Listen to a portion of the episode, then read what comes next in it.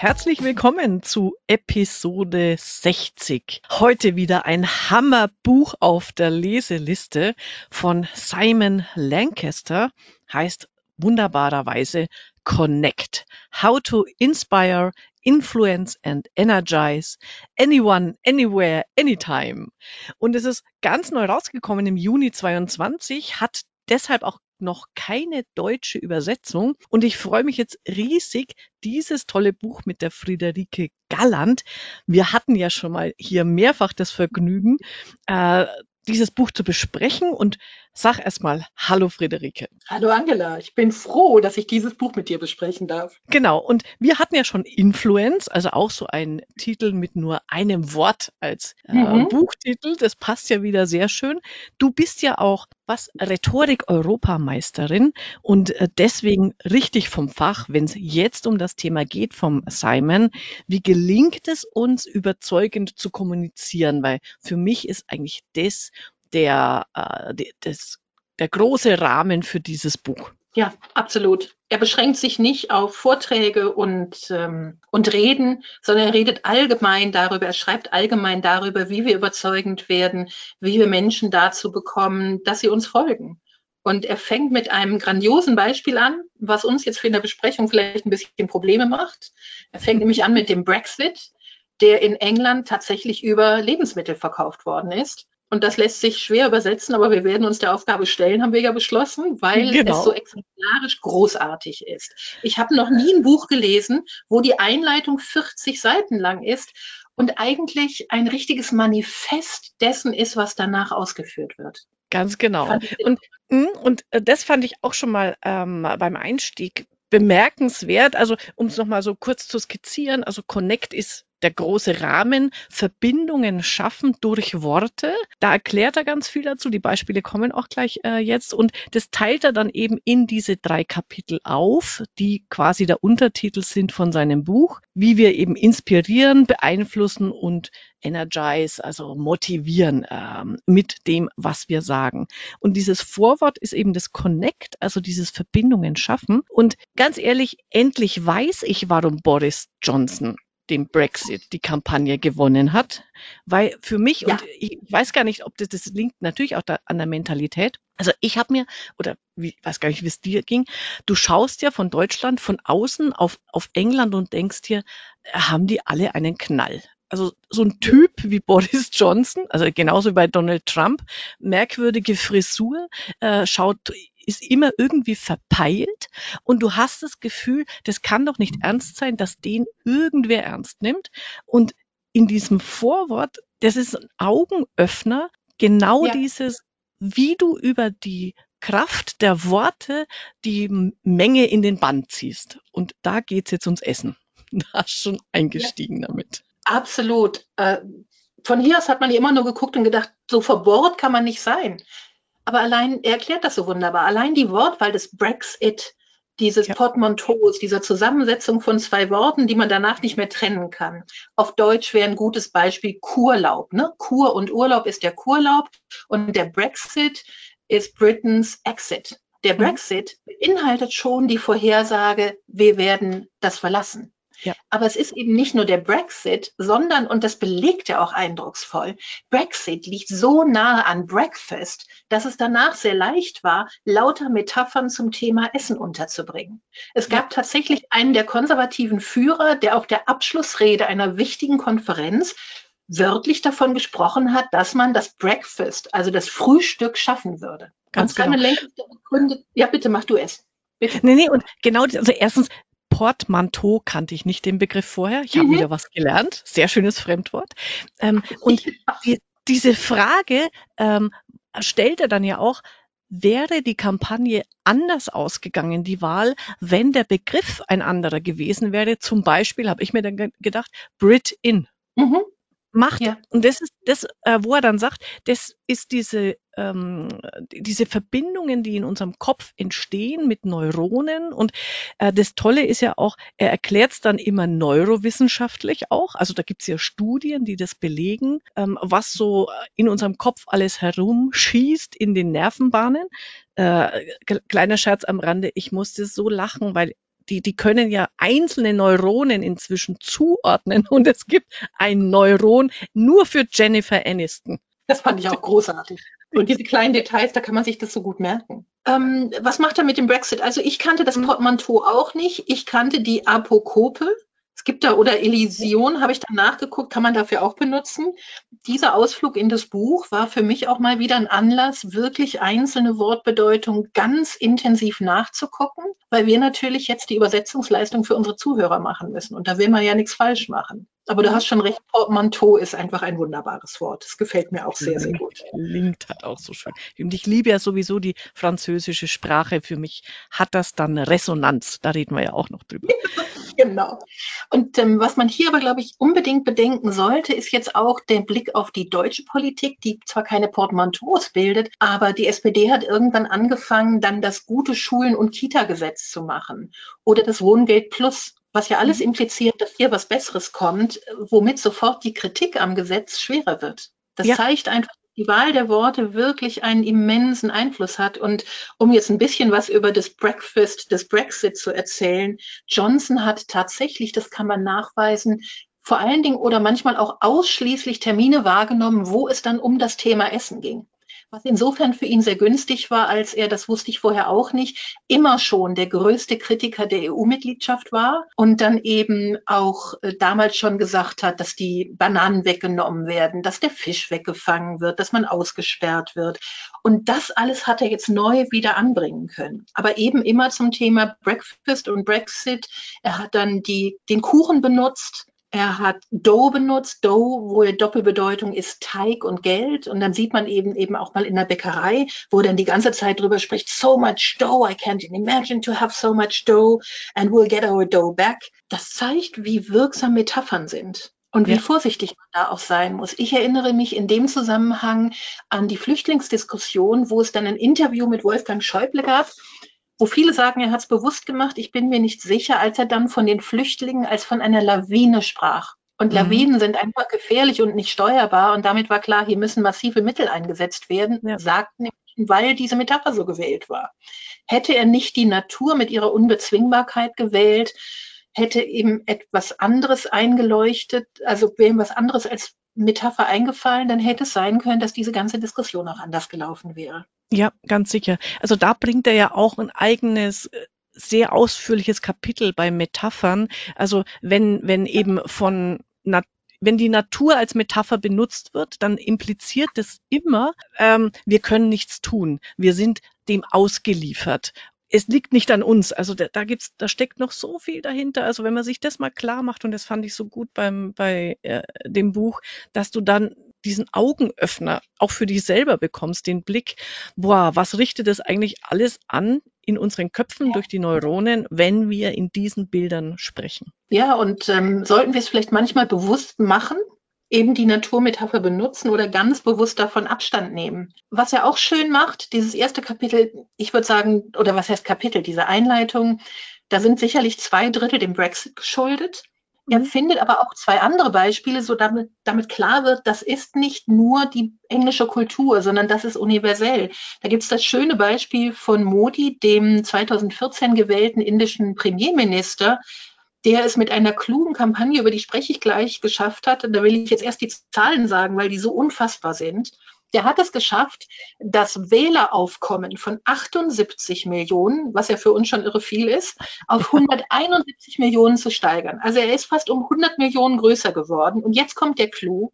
Sein Vorsprung auf den nächsten in dieser Wahl waren 65 Millionen. Wenn ich jetzt meine Mathematik fast ganz vergesse, könnte man sagen, er hat das an Vorsprung, was vorher an Wählern überhaupt da war. Ja, ja das ist unglaublich. Und wie gelingt ihm das? Äh, er ist aus einer nicht so hohen Kaste und vor allen Dingen war sein Vater nur ein kleiner Chai-Händler, der am Zug die Leute mit Chai versorgt hat. Das ist wirklich nichts von irgendwelcher Bedeutung. Das ist, wir würden vielleicht sagen, keine gute Kinderstube. Ne? In dem Sinn, mhm. der hat halt keine Herkunft. Und ja. das ist ihm vorgeworfen worden. Er ist dann auch als Chai-Verkäufer beschimpft worden. Und er hat daraus eine Kampagne gemacht, wo man sich dann für so einen Chai getroffen hat. Und mit dieser Kampagne und dadurch, dass das etwas Warmes war, was er da den Leuten gegeben hat, so Simon Lenkers das Erklärung, war es für ihn leichter, die Menschen von sich zu überzeugen. Das ist ja. was, das kann ich. Also wenn du, wenn du möchtest, dass jemand zugänglich ist, dann gibst du ihm bitte etwas Warmes. Du gibst es am besten, gibst ihm am besten auch etwas Weiches. Da gibt's übrigens von Carla ganz wunderbare Tassen. Die haben tatsächlich so einen Fellbezug außen, der weich ist. Der kann auch in die Spülmaschine.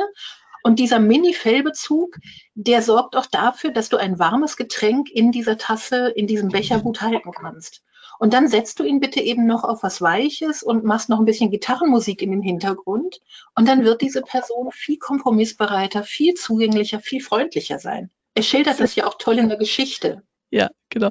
Ich muss jetzt gerade nur so lachen, weil ich stelle mir jetzt gerade vor, äh, ein Steuerberater, der mit dem Betriebsprüfer in der Verhandlung sitzt und der Betriebsprüfer sitzt in so einem cozy Couchsessel, hat diese Feldtasse in der Hand und im Hintergrund. Es müssen immer die Beatles laufen übrigens, äh, laut ja, Simon Lancaster. Genau. Das funktioniert am besten. Dieses Bild habe ich jetzt im Kopf. Äh, ganz äh, herrlich und großartig. Ja, aber kontrastier es mal damit, wie die oft hingesetzt werden. So mhm. Betriebsprüfer kriegen einen extra Raum und das ist häufig nicht der schönste Raum. Der ist im Zweifel auch ein bisschen zugig und kalt. Da stehen die Regale mit all den Ordnern und dann ist da irgendwie ein Holzschreibtisch mit einem Holzstuhl, wenn es ganz schlimm kommt. Ja. Das ist ja so das Gegenbild. Und wenn man da jetzt nur ein bisschen was tun würde, den besseren Stuhl reinzustellen und wirklich was Warmes zu trinken. Und ja. ich würde ja wirklich auch noch für diese Felltasse plädieren. Die, die google ich nachher, die kaufe ich mir auf jeden Fall.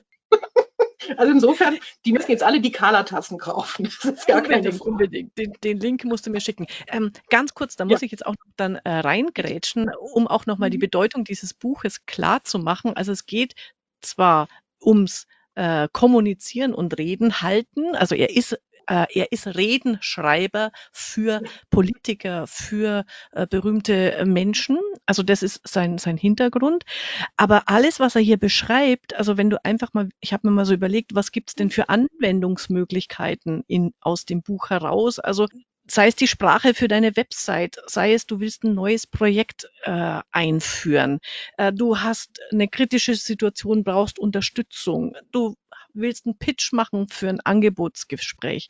Also unendlich viele Anwendungsmöglichkeiten. Also das im Hinterkopf zu haben, finde ich wichtig beim Lesen. Und das Zweite, ich muss noch mal was zum K-Kissen sagen. Okay, von Boris. Von Boris. Äh, ja. Das eben, er schreibt es eben, dass wenn wir Essen als. Metapher mhm. nehmen, dann ähm, allein wenn ein Mensch ein Bild von Essen anguckt, da sind wir wieder bei den Neuronen, dann aktiviert das unser Belohnungssystem im Sinne von, ja, das will ich haben. Und dadurch hat er diese ganze Connection geschaffen während dieser Wahlkampfkampagne bis hin eben hin, dass es diese Wortkreation K-Kissen, also Kuchen, Kuchenheit, wird man es vielleicht. Übersetzen, ist natürlich ein albernes deutsches Wort, K-Kissen, im, Dict im Oxford Dictionary gelandet ist. Eben als ja. dieser Begriff, ich bekomme nur das Gute und alle Nachteile ähm, äh, kann ich ähm, ausblenden. Also sozusagen zehn Kilo Torte essen, ohne dick zu werden. Und damit ist ja auch noch die Metapher der Süße mit dabei. Ja. Und wenn man da guckt, wie nennt man seinen Liebsten auf Englisch? Honey, Sugar, mhm. Apple of my eye, aber auch auf Deutsch, ne? Zuckerschnute, Süße, Zuckerpuppe. Das ist da auch drin. Essen und Mögen sind ganz, ganz nah beieinander. Da kommt man kaum von weg. Eigentlich gibt ja. das Gegenteil ist aber dann verdorbenes Essen. Da kannst du es genauso richtig schlimm machen, ne? Vergiftung. Das ja. ist dann so ja. ganz furchtbar. Aber er macht es eben über gutes Essen und hat ja interessanterweise diesen Cake-Kism dann auch weitergeführt. Als es darum ging, dass man bald einen Deal habe, hat er immer von Oven Ready gesprochen. Ja, Ofen. Ofen fertig. Äh, Ofen fertig genau. Wie das, ähm, das Fünf-Minuten-Menü jetzt, was, ich weiß gar nicht, wie das heißt. Es gibt doch diese Menüs, die man einfach nur in die Mikrowelle tut. Ja. ja da macht man die Verpackung auf, klickt nochmal mit der Gabel dreimal rein, tut das in die Mikrowelle und dann stellt man es auf drei Minuten und dann ist es fertig. Und so offen ready, so war sein Deal für den Brexit, hat er immer wieder behauptet. Wir wissen ja. heute, er hat nicht recht, aber der Vergleich war so stark, dass es keinem wirklich gelungen ist, dagegen anzugehen. Und dann war ja auch das Problem, die Leute haben sich auf diese Metapher eingelassen. Und das ist halt auch was, was man überhaupt nicht tun darf. da die Metaphern ja. nicht im Bewussten wirken, sondern vor allen Dingen eben auch im Unbewussten oder vielleicht sogar hauptsächlich im Unbewussten, ist allein die Erwähnung der Metapher eine Verstärkung derselben. Man muss dann nach einem genauso guten anderen Bild suchen und das ist ungeheuer schwierig, wenn man sich erstmal auf die Grundbegriffe eingelassen hat. Wie will man gegen ein gute Kita-Gesetz angehen, wenn doch das Gesetz zum Ziel die guten Kitas hat? Ja, genau. Da, da kommt irgendwo wei viel, viel weiter hinten beim äh, anderen Kapitel auch ein schönes Bild, wo er sagt, äh, ein äh, Coca-Cola hat eine, hat die Brand Costco oder weiß nicht, haben, jedenfalls äh, gab es eine Firmenübernahme und die wurde eben nicht als äh, Fusion beschrieben, sondern als Heirat. Und du mhm. kannst einfach per se nicht sagen, äh, wie können die heiraten, das geht ja nicht, das macht man bei seinen Freunden ja auch nicht, selbst wenn man es denkt, ne? Ja ist allein die Metapher, sorgt die dafür, dass du gar nicht dagegen schießen kannst. Und das sind diese wertvollen Infos auch, ähm, die er gibt an der Stelle für einen selber zu reflektieren, mit welchen Worten ähm, spreche ich, was sind vielleicht meine ständigen Metaphern, die ich verwende und äh, umgekehrt dann, was sagen die über mich aus? Das ist ja dann der Rückschluss, den man da mhm. ziehen kann, was sehr, sehr hilfreich ist jetzt mal, um über sich selber nachzudenken. Und was vielleicht gerade wir Deutsche auch besonders hören müssen. Also für mich ist dieses Buch als Rhetoriktrainerin ein solcher Genuss, weil es eben an so vielen Punkten immer wieder klar macht, es reicht der Inhalt nicht. Es geht darum, wie du es sagst. Ich erlebe das immer wieder auch auf LinkedIn, ne, in den Diskussionen, ach, hängt euch doch nicht so an der Form auf. Der Inhalt mhm. stimmt doch oder der Inhalt sagt doch für sich aus, dass das nicht geht. Das ist falsch. Das kann man gar nicht genug betonen. Und ich fürchte, dass wir Deutschen da vielleicht auch aus der Auseinandersetzung mit dem Nationalsozialismus beschlossen haben, wir gucken nur noch auf die Fakten. Und das ist halt Bullshit. Das hm. funktioniert nicht. Das tut keiner und niemand. Es sind die Formulierungen, auf die wir gucken und die für sich genommen auch schon wirken. Und wer das nicht weiß und wer das nicht glauben will, der wird die Folgen spüren. Und deshalb liebe ich dieses Buch so, weil es nicht so negativ, wie ich das jetzt mache, sondern sehr positiv die wunderbaren Möglichkeiten aufzeigt, wie viel gelingen kann. Ich finde diese Meghan Markle Story, wir alle wissen, sie hat erfolgreich ja. geheiratet und ganz egal, was jetzt läuft, sie hat eine unglaubliche Entwicklung gemacht. Da gibt's ja auch wieder eine Geschichte hinter. Er zeigt, was für eine Macht Geschichten und Worte und Metaphern haben. Und dafür liebe ich ihn einfach. Das ist das, wofür ich stehe. Und deshalb muss man das Buch lesen. Also wir machen jetzt hier so einen ganz kleinen Blink-Ausschnitt nur von dem Buch. Ja. Ähm, weil, weil, wirklich so unfassbar viel drinsteckt. Das wollte ich ja auch nochmal sagen. Übrigens, als mhm. ich es gelesen habe, habe ich mich ja erstmal auch tatsächlich erschlagen gefühlt von dieser mhm. Fülle an Wissen. Ja. Und je mehr es in mich hineinsackt, das ist immer das Gute, dass man dann das nachwirken lässt äh, in der Vorbereitung vom Podcast, desto mehr habe ich gemerkt, dass dieses Buch für mich ist wie ein, ein Spaziergang. Wenn ich spazieren gehe, äh, erstens, ich gehe immer sehr schnell, ich lese auch sehr schnell. Und zweitens, bei mir ist es immer so, ähm, oh, ich, ich gucke noch mal, was hinter der nächsten Ecke ist.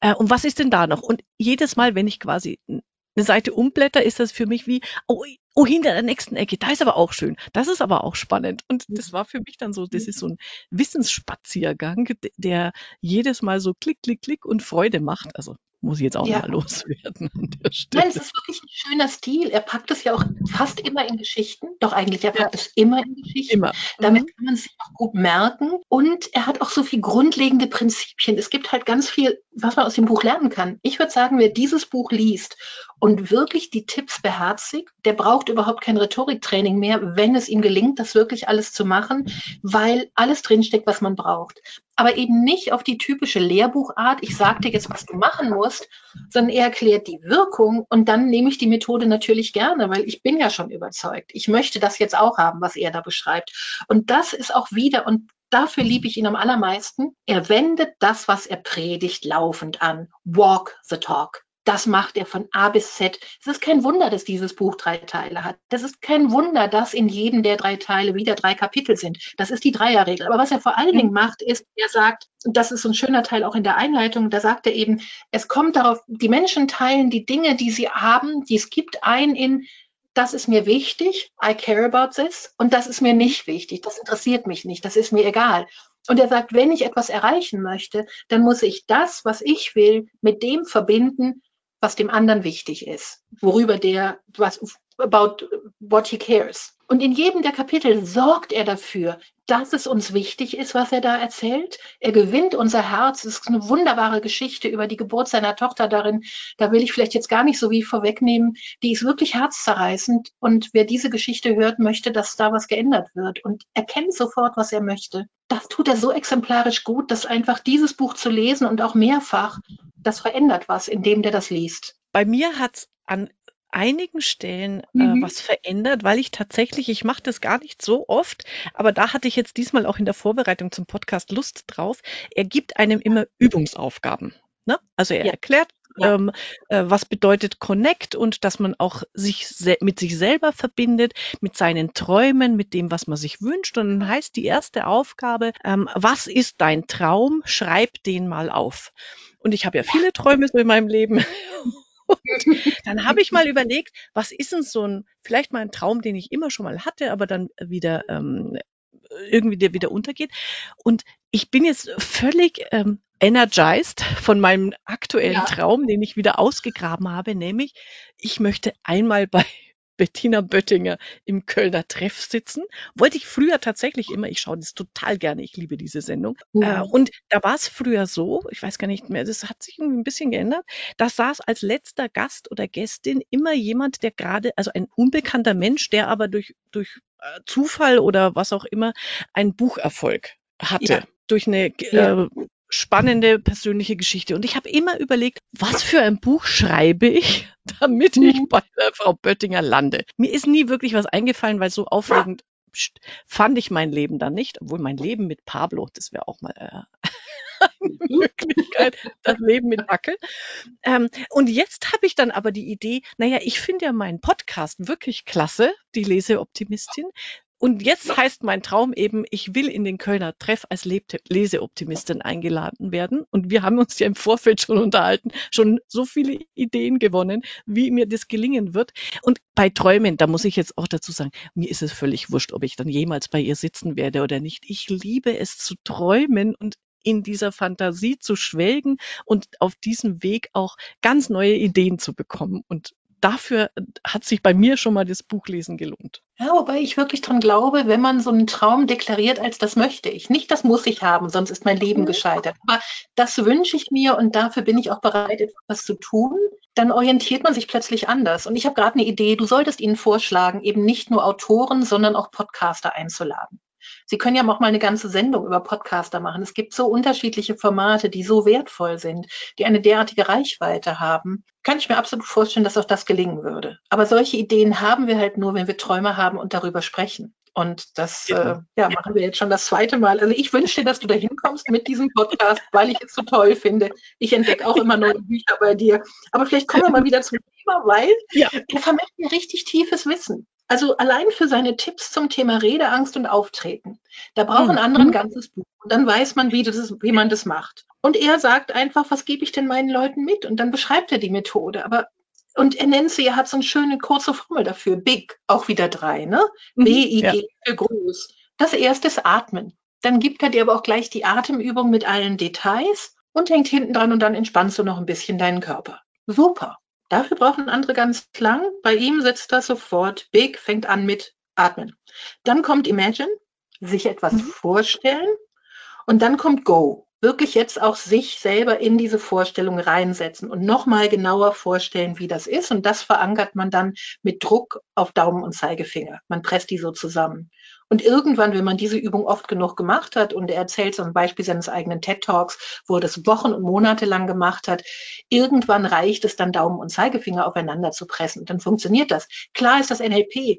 Aber ich finde, für so etwas muss man nicht erklären, dass das NLP ist. Ich möchte es wie ein Kochrezept bekommen. Und das macht er. Er sagt mir die Zutaten, er sagt mir, wie viel Gramm ich davon brauche, wie lange ich das brauche. Und dann kann ich es einfach machen. Nach seinen Rezepten kann man kochen, kann man reden, kann man gute Reden halten. Das ja. ist wirklich, wirklich schön. Das fand ich auch sehr schön. Also bei positive Visualisierung ähm, nennt er das mhm. ja. Habe ich ja. mich auch äh, wiedererkannt. Ich halte ja auch äh, viele äh, Vorträge und Workshops mhm. und ähm, ich habe vieles davon mache ich unbewusst tatsächlich. Also was ich noch nicht gemacht habe, war dieses mit äh, Zeigefinger und rechte Hand 45 Sekunden drücken nach dieser Visualisierung. Aber was ich zum Beispiel mache, äh, ist es, ähm, die, die Zehen also die, die Fußzehen, mhm. in den Boden krallen, also mit, der, mit den Füßen Fäuste machen, nennt er das, äh, um mir mhm. dann gerade zu Beginn einen äh, für mich sicheren Stand äh, zu haben. So, da unten habe ich meine Spannung, es ist bei mir nicht Anspannung, sondern Spannung. Und dann ähm, sage ich die ersten Sätze, dann lasse ich meine Zehen los und ich weiß, hey, jetzt bin ich im Flow und jetzt äh, funktioniert das richtig. Und, und deswegen habe ich das super spannend gefunden, dass er das nochmal so beschrieben hat. Und auch diese Übung fürs Atmen habe ich sofort natürlich gemacht. Also viermal mhm. ein durch die Nase, sieben bis sieben Zählen halten, achtmal mhm. ausatmen durch den Mund. Und das machst du einfach eine Minute lang. Gott, mhm. da geht dir gut danach. Das ist wirklich eigentlich so eine ja. kleine Yoga- oder Meditations-Atemübung. Äh, herrlich. Ja, die ist einfach gut. Ich würde nur vor allem gerne warnen. Dieses mit Daumen und Zeigefinger habe ich früher meinen Leuten auch gesagt.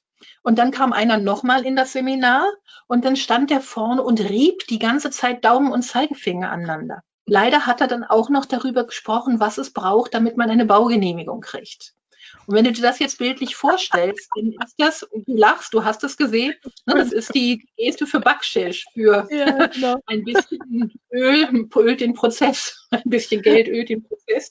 Vielleicht kann man da was anderes finden, vielleicht die in den Boden gekrallte Zehe. Ich bin mir nicht ganz sicher, was da gut ist. Ich mache immer Zeige und Mittelfinger aneinander klemmen. Das geht auch. Mhm. Oder einfach alle vier Finger außer dem Daumen. Da gibt es keine Geste, die dann komisch rüberkommt. Aber prinzipiell, klar, super. Nur wie gesagt, sich kontrolliert, dass man das nicht macht. Das wäre blöd. Ja, genau. Und du hast es schon erwähnt, an der Stelle auch, also der TED Talk, den er 2016 ja. in Verona hält er den, das ist nochmal, also ich habe das Buch zur Hälfte gelesen gehabt, dann irgendwie mhm. erzählt er kurz auch von dem TED Talk äh, im Buch.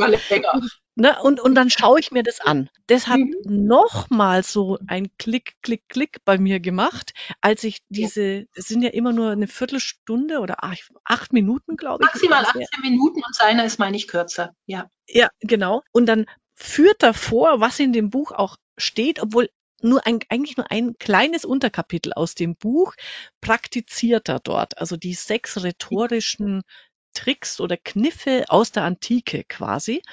Und mhm. da bin ich, da hat's mich vom Hocker gehauen. Also er erklärt es, du lachst dich schlapp erstens, wie er das macht und es ist so einleuchtend. Und dann sagt er ja. zum Schluss, okay, und um das nochmal zu beweisen, wie das funkt, dass diese Rhetorik funktioniert, mhm. macht, liebes Publikum, Zuruf, irgendein Thema und ich mache jetzt eine spontane Rede mit diesen Mitteln und dann ruft mhm. jemand aus dem Publikum. Ich habe keine Ahnung, ob das jetzt vorbereitet war oder nicht, ist mir auch egal an der ich glaub, Stelle. Das, ich glaube nicht, äh, dass er dermaßen betrügt. Das würde, glaube ich, auch das TED-Team nicht zulassen. Das wäre richtig ja. unredlich. Es ja? ruft jemand Donald Trump und dann fragt er noch, soll ich für oder gegen Donald Trump reden? Und er sagt genau. für. Für Donald Trump.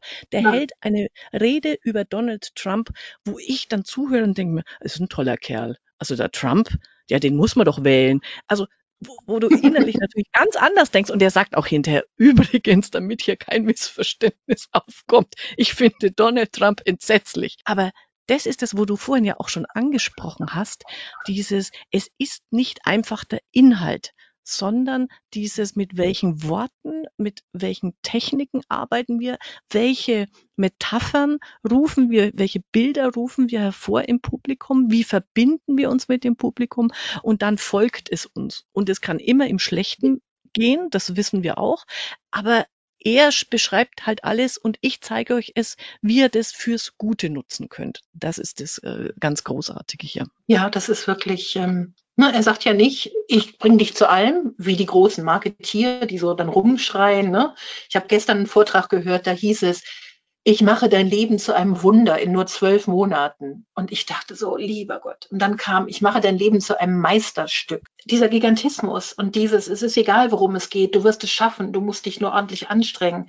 Das hat er nicht. Da gibt es schon ganz viel, dass es auch darum geht, das Richtige zu tun. Er hat, nimmt ja auch ein ganzes Kapitel zum Thema Moral. Ja. Und macht klar, wie stark das ist, wie entscheidend das ist. Und macht aber gleichzeitig auch klar, dass auch Moral wieder etwas ist, was je nach Situation plötzlich zu anderen Ergebnissen führt. Ne? Das Beispiel, ein Polizist nimmt jemanden fest wegen Drogen Ich mache es ganz mhm. kurz, nimmt jemand fest wegen Drogen und natürlich will er den verknacken.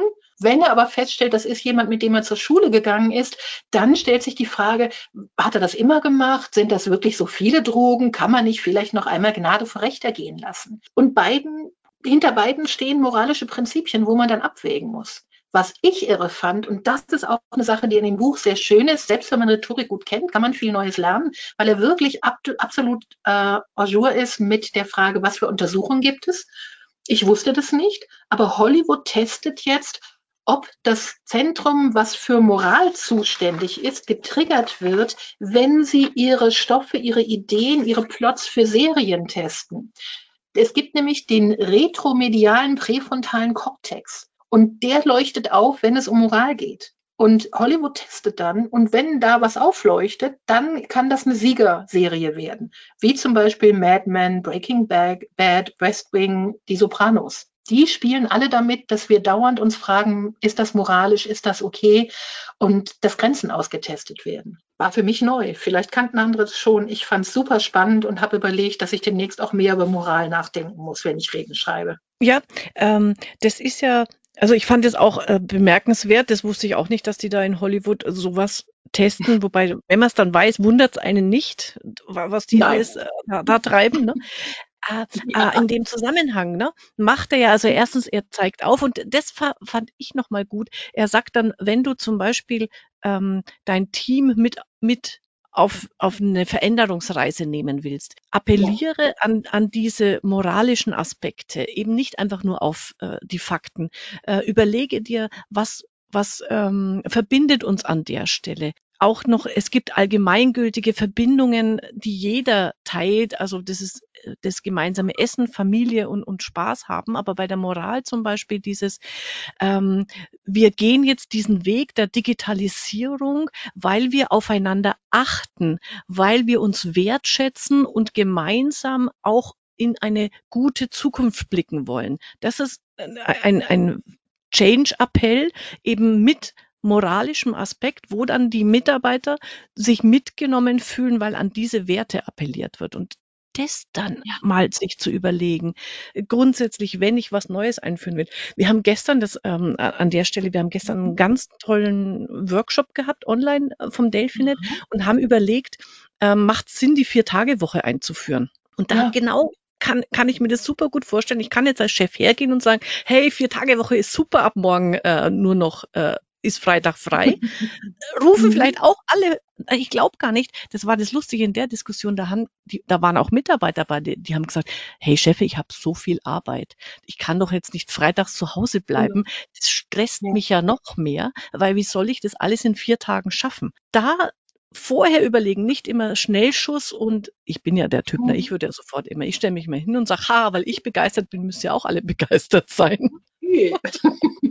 Nö, muss man eben nicht. Und für sowas kann man dann diese, äh, dieses Wissen, äh, das der Simon so schön aufbereitet, toll nutzen, dass man ihm sagt, dass man sich überlegt, für welchen Wert steht jetzt diese Veränderung, die ich da plane? Ähm, welche Werte haben meine Mitarbeiter? Was ist denen wichtig? Und das spreche ich dann an. Nicht, was ich will, weil ich es lustig finde, mit dem Wohnmobil äh, mehr durch die Gegend zu fahren, sondern was wollt ihr? Wie geht's euch besser? Und das da nochmal äh, diese Tipps dazu, wie man damit umgeht. Ich hatte gerade vor allen Dingen einen Gedanken im Kopf. Angela mhm. wird jetzt viel gefährlicher. Ich werde was? Gefährlicher gefährlich. Also wenn du jetzt nicht mehr sagst, ach wie schön, lasst uns das mal machen, sondern mit der Moral und nicht mit der Keule kommst. Und ne, es geht ja nicht darum, den anderen zu sagen, das ist das Richtige, sondern zu sagen, wir haben die Möglichkeit, das Richtige zu tun. Dass die selber entscheiden, für sich entscheiden, das ist das Richtige. Nicht, dass sie gezwungen werden durch Außen, das ist ein Gebot, sondern ihr, ihr wollt das doch auch, weil ihr für euch folgende Werte habt. Das ist, ähm, da bist du richtig gefährlich. Da wird man dir kaum widerstehen können. Ach, mir, kann man, mir kann sowieso niemand widerstehen. Wow, dann brauchst du die Übung nicht. Das ist schon mal klar. mir reicht das, dass mir mein Mann nicht widerstehen kann. Alle anderen, mit allen anderen kann ich umgehen. Die dürfen, die dürfen mir auch widerstehen. Ähm, aber sehr, sehr, diesen kleinen Sidekick, den brauche ich jetzt auch noch, weil das war mir auch neu, weil ich gerade meinen Mann erwähne. Ich hatte nämlich schon mal ähm, eine Studie gelesen oder die so interpretiert, dass ähm, das Geheimnis von Ehepaaren, die lange zusammen sind. Was ist deren größtes mhm. Geheimnis? Und mein Mann und ich, wir sind ja auch jetzt 22 Jahre verheiratet und bei uns stimmt das einfach. Es gibt so ein Verhältnis, heißt, das heißt 5 zu 1. Du brauchst fünfmal so viele positive gemeinsame Erlebnisse, um dann auch mal eine miese Geschichte gut wegzustecken. Und ich hatte das immer auf Erlebnisse bezogen. Bei uns stimmt es ja so viel, wie mhm. wir unterwegs sind. Also wir, wir sind ja beide so begeisterungsfähige Menschen. Also wir haben ganz, ganz viel mehr, ein ganz viel besseres Verhältnis als 5 zu 1. So, und dann ähm, hat er die Studie zitiert, dass ich weiß gar nicht wo, in Amerika wahrscheinlich an irgendeiner Uni, ja, konnten, Gott konnten 1970, genau. Ja, ja genau. Ähm, haben die vorhergesagt, von Paaren, die frisch zusammen sind, ob die in, neun, in acht oder neun Jahren immer noch zusammen sein werden und haben das dann natürlich überprüft. Und die hatten eine Erfolgsquote von sagenhaften über 80 Prozent. 90, wussten, ja. 90, 90 Wahnsinn, wussten die vorher schon. Und warum? Dieses Verhältnis 5 zu 1 und zwar nicht auf Erlebnisse bezogen, ja. sondern wie die Paare körpersprachlich aufeinander reagiert haben. Also mache ich, der Mann erzählt was und ich lächle, dann ist es positiv. Oder mhm. ziehe ich die Augenbrauen hoch, hoch, so nach dem Motto, ach Gott, das schon wieder. Und wenn man da das Verhältnis 5 zu 1 hat, also ich, ich reagiere mhm. körpersprachlich fünfmal so häufig positiv als negativ, die Paare sind zusammengeblieben und äh, die, die das nicht hatten, waren auseinander. Also, sensationelle Erkenntnis für alle, die, die ihr vielleicht gerade mhm. frisch verheiratet seid, lächelt eure Partner öfter an und, und zieht was auf die Augenbrauen. Was der Gottman genau gemacht hat, ist, der hat die Paare gebeten zu streiten. Und dann hat er geguckt, wie viel Abwertung und Abschätziges passiert in diesem Streit und wie oft sind die in der Lage, einander wertzuschätzen. Also es ist nicht nur Körpersprache, es kann auch sein, dass einer sagt, boah, du, du bist wieder so blöd oder du Idiot oder typisch du. Mhm. Das wäre dann auch eine Abwertung. Wenn aber jemand sagt, ich kann verstehen, dass du das so siehst. Du bist da sehr sensibel. Dann würde ich sagen, das kann sehr positiv sein. Ne? Wenn man dann vielleicht auch noch lächelt, das würde für mich auch auf die fünf zählen. Das mhm. Spannende ist, ich folge dem Gottman, weil der eben so viele, so coole Untersuchungen macht. Der sagt inzwischen, die richtig guten Ehen, die haben ein Verhältnis von 18 zu 1. Also 5 zu 1 hält dich von der Scheidung weg. Aber wenn du es richtig nett haben willst, dann solltest du 18 zu 1 haben. Dann bist du auch mit 90 noch händchenhaltend auf der Parkbank. Also sehr gut. Also ich werde jetzt, äh, ich verrate jetzt nicht meinem Mann, ich werde jetzt mal einen Tag lang unser, unser äh, Verhältnis an dieser Stelle nachzählen. Ich werde mit so einem kleinen Ticker daneben immer so eine Strichliste. Ja, es ist ja, wir ah. machen es jetzt ein bisschen lustig und sagen auch aus der Sicherheit von guten Beziehungen, haha, wir gucken ja. mal. Ja. Aber er macht ja gleich wieder eine praktische Anwendung. Das ist so schön. Man, man lernt was, die Augen werden geöffnet und dann sagt ja. er gleich, und hier solltest du auch mal hingucken. Er redet über das, ich sage jetzt das böse Wort, das Shit-Sandwich. Alle kennen die mhm. Sandwich-Methode beim Feedback, was Gutes, was Schlechtes, was Gutes. Ja. Darauf gibt es ja sehr viele, die allergisch reagieren, weil sie dieses Format kennen. Aber ja. er sagt nicht zu Unrecht, wenn wir das 5 zu 1 auf dieses Sandwich nehmen, dann kommen wir nur auf 2 zu 1. Dann ist auch da die Frage, ist das eigentlich richtig? Wobei Gottman nimmt das auf einen längeren Zeitraum, ein ganzes Gespräch. Vielleicht, wenn ich im Feedbackgespräch vorher viel mehr Gutes sage, das ist auch seine Überlegung, dann könnte es schon gehen. Und er macht daraus ein Bacon and Lettuce und Tomato Sandwich, was man dann auch noch drauf tun kann, damit der Shit nicht alleine bleibt zwischen den beiden Brotstücken. Ich finde es einfach gut, sich immer wieder klar zu machen, wo kann ich diese Erkenntnisse anwenden? Das ist so, ich, das geht jetzt über das Buch hinaus, aber das will ich noch kurz anbringen, weil ich glaube, mhm. das ist für die Zuhörer noch was, wovon sie wirklich was haben. 61 Prozent, sagt Gottman, 61 Prozent aller Probleme, die wir in einer Partnerschaft haben, bleiben. Die kannst du nicht klären. Partnerschaft geht also nicht darum, unsere Probleme zu klären und es immer leichter zu haben, sondern mit dem, was schwierig bleibt, nämlich 61 Prozent von allem, was zwischen uns steht, besser umzugehen. Schön. Das muss man mal für sich äh, wirken lassen. Ja. Fällt mir auf. Ja, es ist, und deshalb liebe ich ihn so, weil er so viele von diesen Sachen in seinem Buch hat und man damit nie das Gefühl hat, der überredet mich nur, sondern auch immer, da sind wir in der glücklichen Situation mit all diesen bildgebenden Verfahren zum Thema Gehirn, in der glücklichen Situation, wirklich jetzt das bewiesen zu bekommen, was Aristoteles zum Beispiel eigentlich immer schon gesagt hat. Das ist ja das Irre an Rhetorik. Das ist eine 3000 Jahre alte Erfahrungswissenschaft, die jetzt endlich die Beweise kriegt, die man eigentlich in Wissenschaft sonst immer gebraucht hätte. Das sind halt Leute wie Gottman und die bildgebenden Verfahren. Das ist schon, es ist wunderbar. Ja. Entschuldigung, ja. mein rhetorischen Herz läuft ein bisschen über. Nee, alles gut. Ähm, hast du eigentlich tatsächlich Aristoteles gelesen? Ein Diese, bisschen, aber da ich nicht Griechisch kann, würde ich nicht behaupten, ihn gelesen zu haben. Also gibt es eine deutsche Übersetzung? Ich weiß es gar nicht. Ja, klar. Ich muss mal, ja, ja, kannst, da muss ich mal rein, reingucken.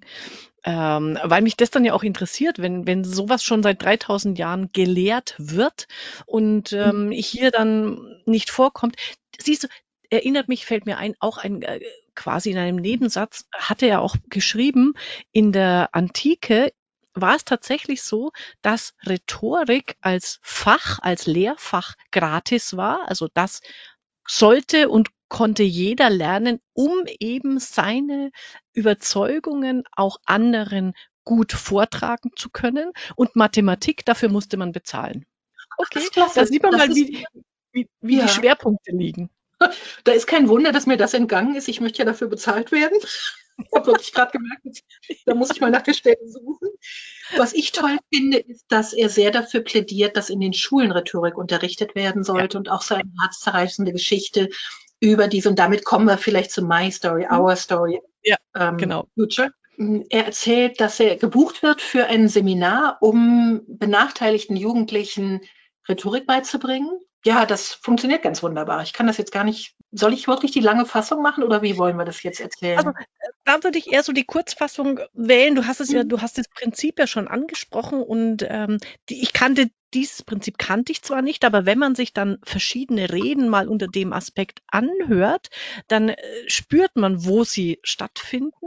Und äh, in dem Fall war es einfach so, dass er diese Jugendlichen, natürlich hat er kaum schwer einen Zugang gefunden und hat dann überlegt, wie finde ich erstens den Zugang, hat dann einfach aus seinem Leben erzählt, wo er Schwierigkeiten hatte, wie er die überwunden hat, hat dann äh, daraus eine, eine Verbindung geschaffen, was ist also unser gemein, unsere gemeinsame Geschichte und hat dann die, die Jugendlichen gebeten, auch ihre Geschichte aufzuschreiben, zu suchen nach, was ist es, was uns was uns alle betrifft und dann, und was können wir daraus lernen? Was, what next? Und dieses Prinzip von My Story, Our Story, Story, What Next, das war das Prinzip, mit dem Barack Obama ähm, im Wahlkampf seine Reden geführt hat, viele seiner Reden und dadurch auch diese große Überzeugungskraft gewonnen hat und die Wahlen gewonnen. Und das fand ich nochmal bemerkenswert, dass hier diese Verbindung von ich, ich lerne einer Schulklasse was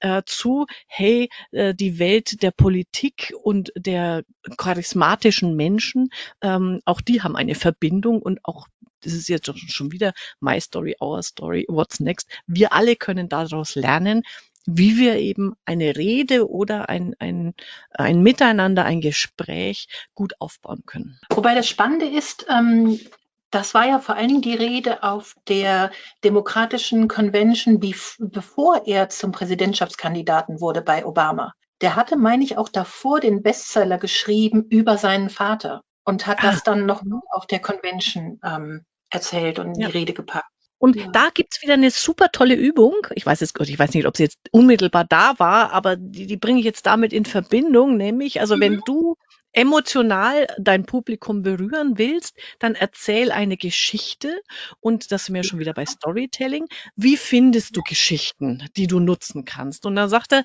eine, äh, ein, eine universelle Verbindung findest du in der Regel immer über Musik. Mhm. Und es gibt, wusste ich nicht, äh, bei in England auf BBC 4 eine Sendung, die heißt ähm, äh, was Your Dream Island ich Chart. dachte Desert Island oder Dream Island. Äh, ja. Desert, Desert Island ähm, ja, genau. ähm, ja. Playlist. Und da werden Menschen gebeten, ähm, Prominente eben, welche acht Songs nimmst du auf die einsame Insel mit und was verbindest du mit denen? Und diese Übung soll man auch für sich selber machen, weil anhand dieser acht Songs kannst du bis in dein Leben nachzeichnen und vielleicht findest du für eines deiner Themen, das du dann präsentierst als nächstes, ähm, äh, die Geschichte dazu. Und das habe ich gemacht und allein diese Übung, sich mal seine acht Lebensmusikstücke zu überlegen,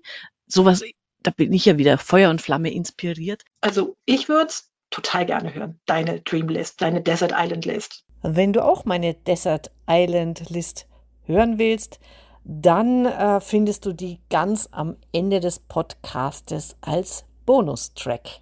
Also, warte mal doch. Doch, ich, ich, ich würde schon gerne noch mal über die Macht der Metapher reden. Ja, gerne. Das ist gut. Weil, weil er da auch nochmal super gute Beispiele bringt, ähm, was es für einen Unterschied macht. Wir haben ja am Anfang auch schon mal kurz gesagt, so dieses Naturkatastrophe und so weiter. Und wo ich auch gedacht habe, das ist klug, ähm, die, wenn es um die Klimakatastrophe äh, gerade geht, ne, äh, dann mhm. wird sehr viel die Metapher des Kriegs verwendet. Oder wir, wir müssen ein Rennen gewinnen oder es ist neutral. Und da gab es auch Studie, die untersucht hat, wo sind Menschen am ehesten bereit, sich zu verändern, also im positiven Sinne was Gutes zu tun, damit der Klimawandel nicht so schnell vorangeht. Und da war tatsächlich der meiste Zuspruch, wenn kriegerische äh, Metaphern verwendet wurden. Und dann sagt er noch, und dann kam Greta, also es war noch vor Greta, und die Metapher von ihr war, our house is on fire. Ja. Da merkt man wieder, und das sagt auch gen genau das ist es. Das brauchst du an dieser Stelle, wenn du Menschen zum Handeln gewinnen willst, weil wenn unser Haus brennt, wird keiner die Arme verschränken und sagen, ach, warte mal, so schlimm wird's schon nicht werden. Du weißt, du musst ja. den den Löschzug aktivieren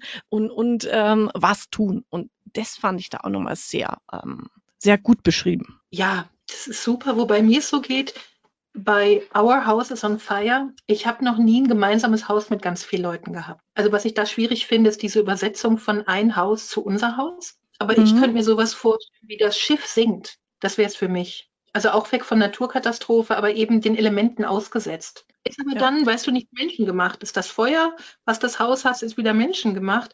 Und das finde ich so schön, dass er einem beibringt, wirklich durch die Metaphern durchzugehen und sich genau zu überlegen, was ist das, was mich da am weitesten bringt und was für meine Zuhörer am eingängigsten ist, wo ich am wenigsten Widerstand erwarten kann, wo die das für am zwingendsten halten. Dass man wirklich richtig sucht, nicht einfach nimmt, was einem zuerst einfällt. Fällt mir gerade ein, meine Kollegin Nicole, die verwendet zurzeit immer eine gute Metapher, finde ich. Mhm. Wenn es um, das Digitalis um Digitalisierungsprojekte in den Kanzleien geht. Weil es gibt ja immer noch Mitarbeiter, nee, will ich nicht und Papier ist so schön, brauche ich nicht.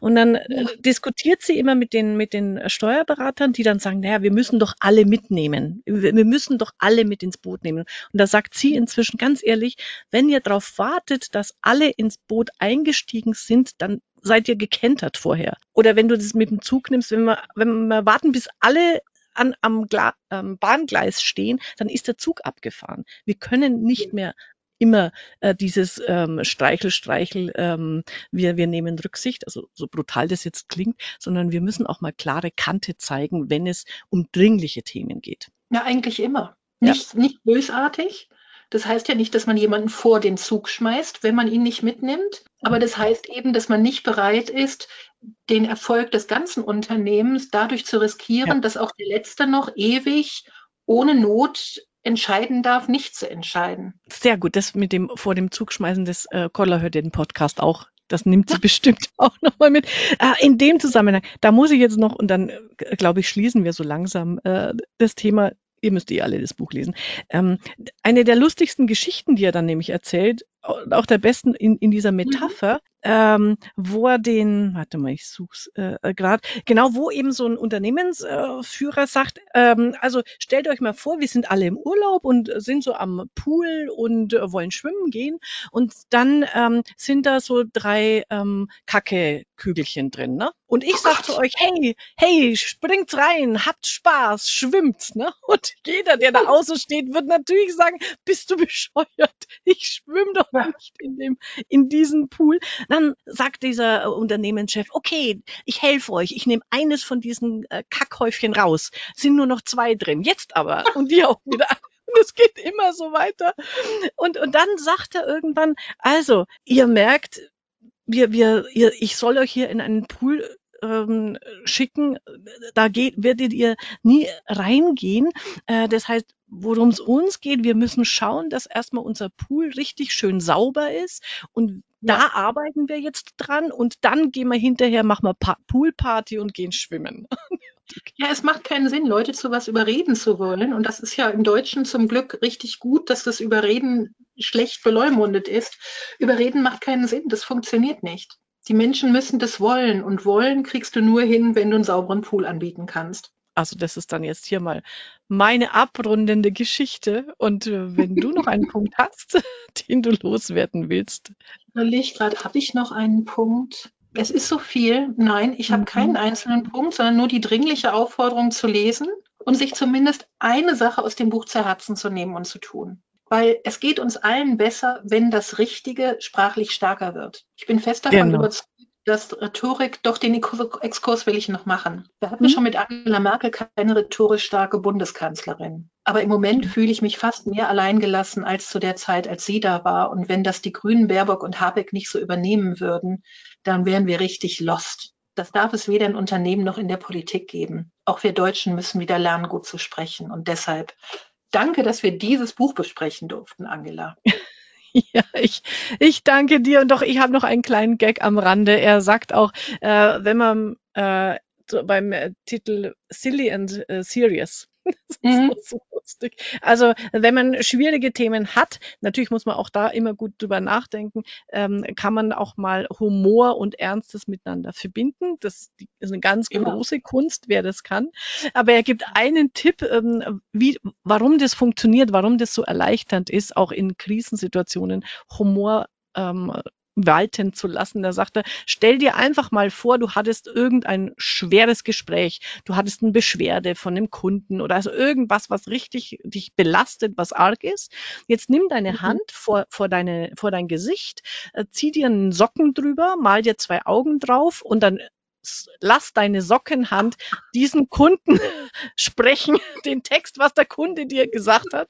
Und dann überleg dir doch, ähm, lass es in einer besonders hohen oder bescheuerten Sprache und nimm einfach die mhm. Beschwerde und führ sie dir so vor Augen. Und ich habe das gemacht, tatsächlich. Und ich musste so lachen. Und ich kann über diese Situation jetzt einfach so herzhaft lachen, auch wenn sie natürlich immer noch schreckt. Ich hatte gerade eine Beschwerde. Ich hatte gerade ja, eine Beschwerde äh, zu, zu über äh, zu nicht zu überwältigen, äh, zu bewältigen. Und ähm, die, die ist mir echt nahe gegangen. Also emotional, wo es mir alles boah, in den Kopf geschossen ist. Und das habe ich mit meiner Sockenpuppe das nochmal durchgespielt. Ist das großartig? Hat die Sockenpuppe auch irgendwie Augen gekriegt? Äh, nee, also die, sowas kann ich mir vorstellen. Also ich, mir reicht es nicht in den Socken über die Hand hier. Aber ich bin da eh so ein Fan von, von diesen ähm, albernen ähm, Puppen. ich glaube, ich werde mir eine Socke Sockenpuppe basteln. Das nehme ich aus diesem Podcast. Ich nehme eine, werde mir eine Sockenpuppe basteln. Immer wenn ich jetzt schlechtes Feedback mache, lasse ich das die Sockenpuppe tun. Ah, Friederike, das war wieder ganz herrlich. Äh, ich sage danke. Und ähm, liebe Hörerinnen und Hörer da draußen, holt euch dieses Buch, äh, lasst euch inspirieren, äh, connectet euch mit allen anderen und äh, influenced und energized. Übrigens, das auch nochmal, diese Dreierregel, die er da ja auch mehrfach dann ähm, als rhetorische Kunst benennt, kommt natürlich exemplarisch nicht durch, also ist natürlich der Titel ist genau in dieser Dreierregel aufgebaut. Insofern wendet er sein Wissen perfekt an. Ich danke dir. Gerne. Demnächst auch in Reimen, dann sind wir dreimal so glaubwürdig. Oh ja, der, der erste Leseoptimisten-Podcast in Reimen, den machen wir dann zu zweit. Fordere mich nicht heraus, dann tun wir es. Alles klar. Bis denn. Ciao. Ciao. Okay, dann äh, hier ist sie. Nummer eins, Sapla pour moi von Plastic Bertrand. Das war die erste Single, die ich mir gekauft habe als junges Mädchen. Und tatsächlich, wenn ich an dieses, wenn ich dieses Lied höre, das ist die Zeit meiner Pubertät, wo ich angefangen habe, ich will es nicht mehr allen recht machen. Weil alle haben gesagt, das ist so ein Scheißlied, wie kannst du dir das kaufen? Und ich habe gesagt, ich liebe es. So. Siehst du? Hat schon funktioniert. Kann man, kann man schon äh, im, im Sinne von äh, Abnabelung und Emanzipation, wenn ich da mal eine Rede halten sollte, fange ich mit diesem Lied an. Ja, so. super. Ne? Dann äh, zweites Lied, Talking Heads, Heaven. Großartiges mhm. Lied. Ähm, drittes ist die äh, Arie aus der Oper La Vallie und zwar aus dem Film Diva. Das war der erste Film im Kino, wo ich einfach, den habe ich fünfmal hintereinander gesehen, wo ich nur fasziniert war. Dann, äh, das ist eine traurige Geschichte, äh, die Bach-Kantaten von Olaf Bär. Es gibt von Bach, das nennt man auch Mhm. November- oder Selbstmordkantaten. Und die hat mir jemand damals erzählt, dessen bester Freund Selbstmord begangen hat und er hat sich dieses Lied zur Beerdigung gewünscht. Und dann hat er mir das Ah. vorgespielt, das hat er mir das vorgespielt und ich habe Rotz und Wasser geheult. Und seitdem liebe ich aber würdest du dieses mit auf die Insel nehmen? Weil es so berührend ist, dieses Lied. Und ähm, bei mir ist es so, es löst zwar in, im Moment eine Trauer aus über eine schreckliche Ja. Situation, doch für mich ist es auch immer dies, es hat, diese Arie hat auch was Freudvolles, die heißt, ich freue mich auf meinen Tod und ähm, Mhm. ich komme zum Herrn und werde dort beschützt und dann geht's mir gut. Also das hat eine, eine optimistische Perspektive, so traurig das Lied ist, für mich. Und ich merke Ja. gerade die Doppelbedeutung, weil mein spontaner Satz dazu zu dir war, du hast auch vor nichts Angst. Es stimmt, es stimmt. Und das passt. Toll, Genau. dann wird es richtig tröstlich. Wow. Ja, die Übung. ja. Ähm, dann äh, das nächste Lied, Hannes Wader, heute mir, hier, morgen dort. Lustige Geschichte dazu, sehr lustige Geschichte dazu. Ich, ähm, ich habe mal ein Buch von Bodo Schäfer gelesen, ne? Äh, eine Million in sieben Jahren, Millionär in sieben Jahren. Furchtbares Buch.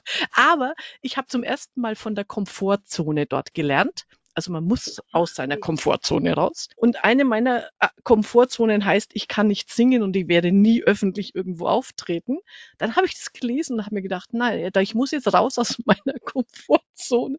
Hab bei der Weihnachtsfeier von Hübner und Hübner vor 150 Menschen auf der Bühne a cappella heute hier, morgen dort gesungen. Mir tun heute noch alle leid, die mir zuhören mussten. Ich kann immer noch nicht singen, aber ich habe es gemacht. Und sie werden es nie vergessen. Na, äh, ich hoffe, Sie haben es vergessen. Ach ja, also die nächsten drei, ich mache ich kurz. Äh, Nothing. Else Matters äh, von Metallica, das war das, eines der ersten Lieder, die ich mit meinem Mann gemeinsam gehört habe.